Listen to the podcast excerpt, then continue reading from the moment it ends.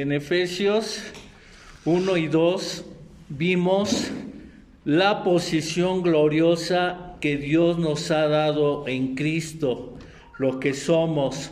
Ustedes se acuerdan cómo vimos en Efesios que somos santos, sin mancha, somos fieles, somos bendecidos con toda bendición espiritual, somos escogidos, solo menciono algunas, ¿verdad? En amor fuimos predestinados, somos hechos para alabanza de su gloria.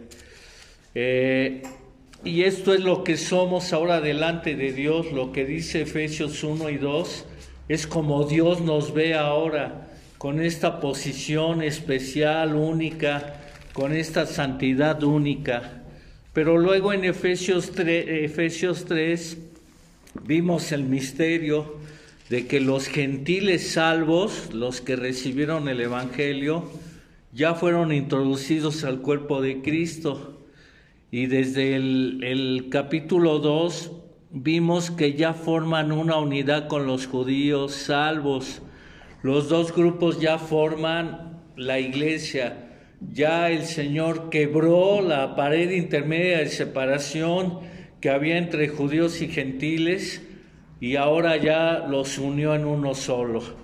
Luego en Efesios 4 vimos que todos los creyentes debemos de comportarnos de acuerdo a la posición gloriosa que Dios nos dio en Cristo Jesús. 4.1 dice, yo pues preso en el Señor, os ruego que andéis como es digno de la vocación con que fuisteis llamadas llamados y esta vocación es lo que se ve desde el 1, 2 y 3 y 4, lo que ahora somos, se está pidiendo aquí que lo vivamos, que tengamos un comportamiento. Y este comportamiento digno empieza primero en la iglesia, la iglesia somos los miembros, el cuerpo de Cristo y, y se nos exhorta en el versículo 3 que este comportamiento sea para, un, para guardar la unidad del espíritu en el vínculo de la paz. Entonces Pablo está exhortando tanto a los gentiles que creyeron como a los judíos que creyeron que todavía están ahí, que tengan la unidad. Y para eso les pide dos tipos de actitudes que ya vimos. En 4.2 les habla que anden con toda humildad y mansedumbre soportándoos con paciencia los unos a los otros.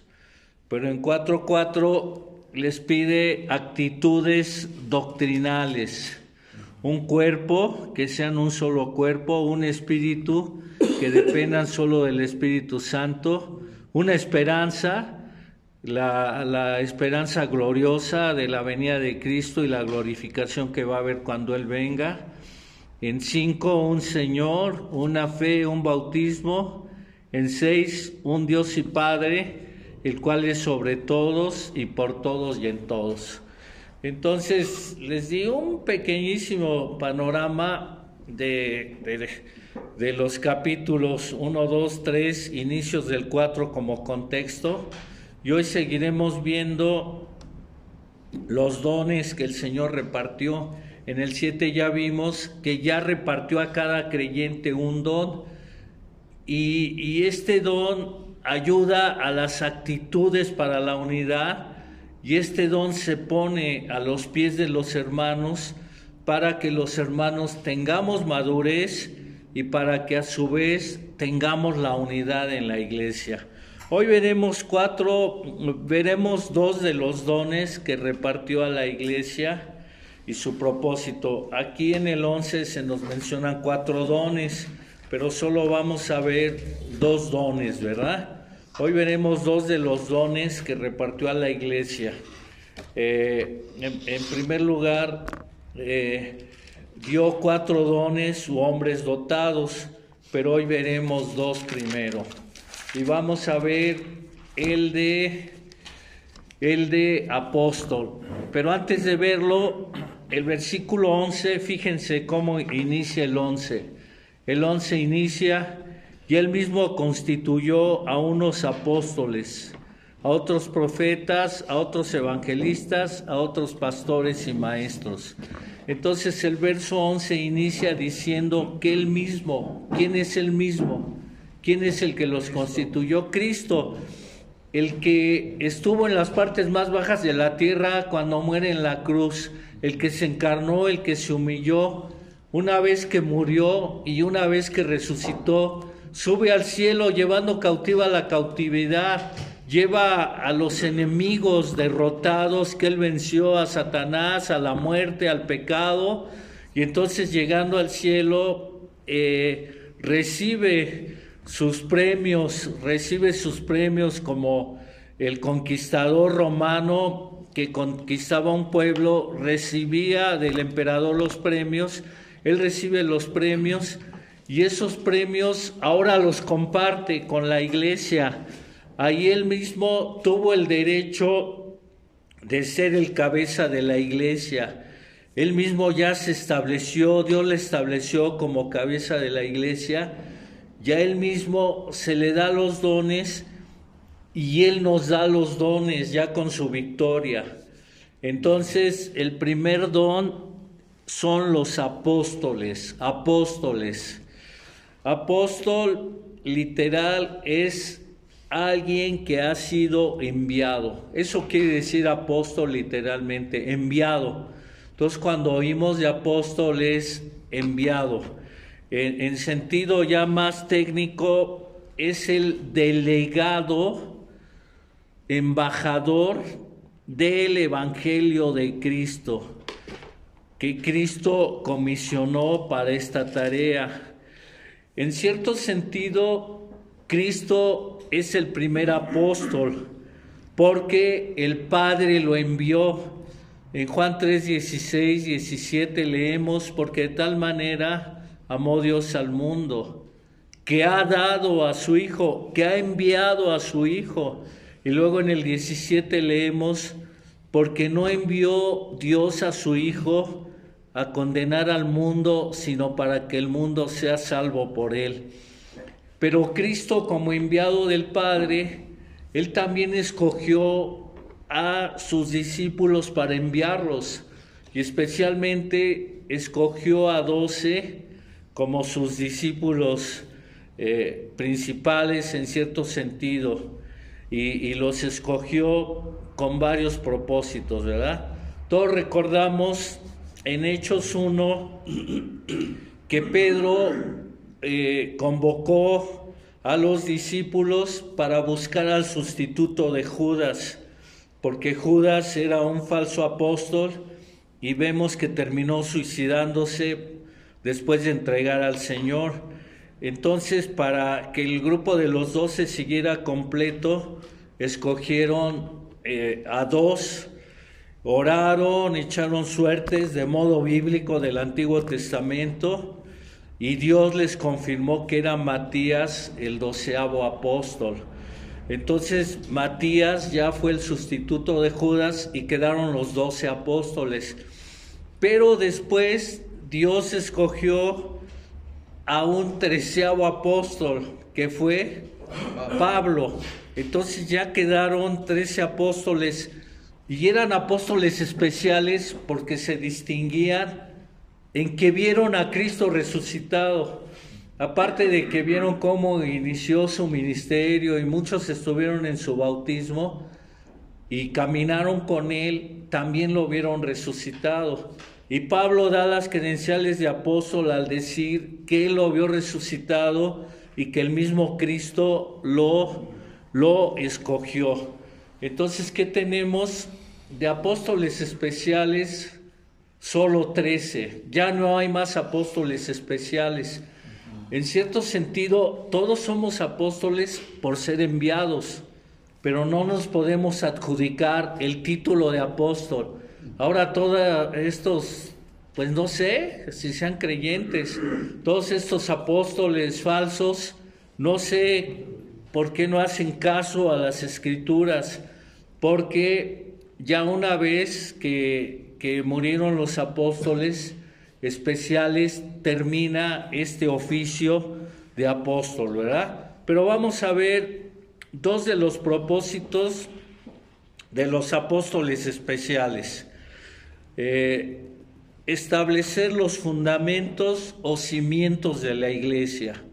Establecer los fundamentos o cimientos de la iglesia. ¿Qué dijo Cristo? Sobre esta roca edificaré mi iglesia. Pedro acababa de decir, tú eres el Cristo, el Hijo del Dios viviente. Y entonces Cristo dice, sobre esta roca, no sobre ti, Pedro, sino sobre esta verdad que acabas de decir, sobre esta roca, que yo soy la roca, edificaré mi iglesia. Entonces el fundamento para edificar la iglesia fue Cristo, Cristo mismo, la persona de Cristo, la obra de Cristo, la doctrina de Cristo. Y Cristo le pasó esta doctrina a los doce. Y ahora los doce tenían que comunicar esta doctrina y tenían que establecer las iglesias. Dice en Efesios 2, 20 y 21, edificados sobre el fundamento de los apóstoles y profetas. Fíjense bien, edificados sobre el fundamento de los apóstoles y profetas, siendo la principal piedra del ángulo Jesucristo mismo, en quien todo el edificio bien coordinado va creciendo para ser un templo santo del Señor. Entonces los apóstoles cimentaron con la doctrina de Cristo, donde Él era la piedra angular, cimentaron las bases, el fundamento de la iglesia. Y eso fue único de ellos, no fue de nadie más, fue de ellos. Ellos pusieron ese fundamento. Obviamente los otros discípulos alumnos de los apóstoles y de Cristo, pues también predicaron la palabra, pero los comisionados son los apóstoles y profetas de Cristo que dejaron el fundamento. Y otro de sus propósitos fue recibir, proclamar y escribir la palabra de Dios. Estos apóstoles especiales y otros que eran supervisados por los apóstoles especiales recibieron, proclamaron y escribieron la palabra de Dios. Sin perder Efesios 4, vayan conmigo a Primera de Corintios 2. Primera de Corintios 2.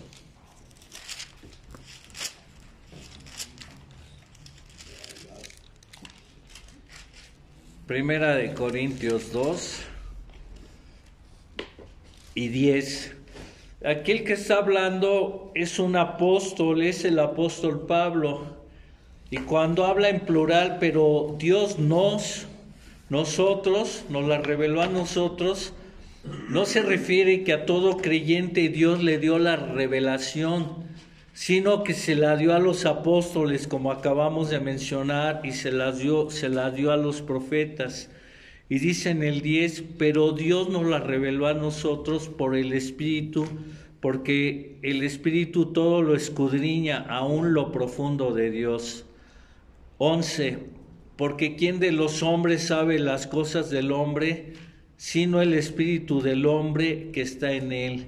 Así tampoco nadie conoció las cosas de Dios, sino el Espíritu de Dios. Y nosotros, los apóstoles, en este sentido, no hemos recibido el espíritu del mundo, sino el espíritu que proviene de Dios para que sepamos lo que Dios nos ha concedido. Entonces ellos empezaron a recibir la revelación que luego nos transmitieron. Aquí podríamos decir que el primer ministerio fue la revelación. Dios les dio la información que nadie conocía. Y en el 13 ya se ve la inspiración lo cual también hablamos no con palabras enseñadas por sabiduría humana, sino con las que enseña el Espíritu, acomodando lo espiritual a lo espiritual. Entonces ellos cuando escribieron, el Espíritu Santo les ayudó a escribir sin error la palabra, a escribir lo que Dios les dio. Y luego vemos en el 15, en cambio, el espiritual juzga todas las cosas, pero él no es juzgado de nadie, porque ¿quién conoció la mente del Señor? ¿Quién le instruirá más? Nosotros tenemos la mente de Cristo. Todos los primeros apóstoles y profetas recibieron la revelación, recibieron la inspiración, también fueron iluminados y ahora, gracias a Dios, todo creyente verdadero cuando cree en Cristo y viene el Espíritu Santo a él, ya es iluminado, ya puede entender la palabra de Dios para vivirla, vivirla, practicarla y para comunicarla. Entonces ahí, ahí notamos pues el, trabajo, ¿verdad?, de, estos hombres y, y también vemos que establecieron los fundamentos o cimientos de la iglesia, recibieron, proclamaron y escribieron la palabra y lo hicieron confirmando la palabra por medio de señales, prodigios y milagros. En Hebreos 2, 3 a 4 habla de que recibimos una salvación tan grande, dice el autor, la cual habiendo sido anunciada primeramente por el Señor, el primer apóstol, por decirlo así, nos fue confirmada por los que oyeron. Los que oyeron fueron los primeros apóstoles y los profetas, testificando Dios juntamente con ellos, con señales, con prodigios y diversos milagros y repartimientos del Espíritu Santo según su voluntad. Entonces, esto lo hicieron ellos y ya gracias a Dios dejaron ya la iglesia cimentada y nos dejaron ya la palabra, ya el don de ellos, aunque ya no, ya no existen estos dones, ya quedaron registrados en la escritura, lo que ellos lograron. Y por eso, gracias a Dios, somos beneficiarios del don de apóstol, porque ya nos quedó registrada la palabra. Hubo apóstoles en sentido técnico o estricto, como los doce o trece con Pablo, que vieron al Señor resucitado. Estos serían los apóstoles de Cristo. Y hubo otros en sentido general que fueron enviados. Bernabé pues no estuvo con Cristo. Andrónico no estuvo con Cristo. Junias no estuvo con Cristo. Pero se les dice apóstoles en el sentido de que fueron enviados por la iglesia. Entonces los doce y Pablo fueron enviados directamente por Cristo, apóstoles de Cristo, y los demás serían apóstoles de la iglesia, que la iglesia los mandó como enviados, pero no eran del grupo de los doce que sirvieron para cimentar la iglesia y para escribir la palabra de Dios. Bernabé, Andrónico y Junias no escribieron la palabra de Dios. Entonces tenemos que hacer esa, esa distinción. Los doce fueron dados por el ministerio, para el ministerio de la fundación de la iglesia, como vimos en 2.20, el fundamento de los apóstoles y profetas de Cristo como la, piedra principal. No se perpetuó el oficio de apóstol de los doce o de los trece, no fue perpetuo, ni se reemplazaron al morir, a excepción de Judas, que Judas no era verdadero apóstol, y para tener el número de los doce exacto, porque había profecía para los doce, entonces Matías fue el elegido, pero después ya que murieron los demás, no oímos que sustituyeron a los demás. Al morir ya estos doce y estos trece con Pablo, ya se acabó el don especial de apóstol. Eh, entonces hoy no hay apóstoles porque su obra de cimentar la iglesia y escribir la Biblia ya terminó. Ya terminó. Ahora disfrutamos el fruto de su obra. Gracias a Dios, ya con la palabra disfrutamos el, fruto de su obra. Eh, gracias a, a ellos tenemos la Biblia completa, la cual ya completada no permite sustracción, que se le sustraiga algo, ni permite añadidura de la misma. Entonces este don ya cumplió su propósito. Pregunto, ¿hay apóstoles de Cristo hoy en la iglesia? No. Los doce o tres especiales ya no hay. Enviados sí hay. Enviados sí hay, ¿verdad? Pero no vamos a revivir el nombramiento y título de apóstol porque una vez que murieron ya terminó todo. Entonces, con su doctrina de estos apóstoles, de donde tomaron a Cristo como la piedra angular, ya quedó establecida la iglesia. Ya no hay siervos que reciban información para escribir otra Biblia. Ya no hay siervos que reciban información para escribir otra Biblia.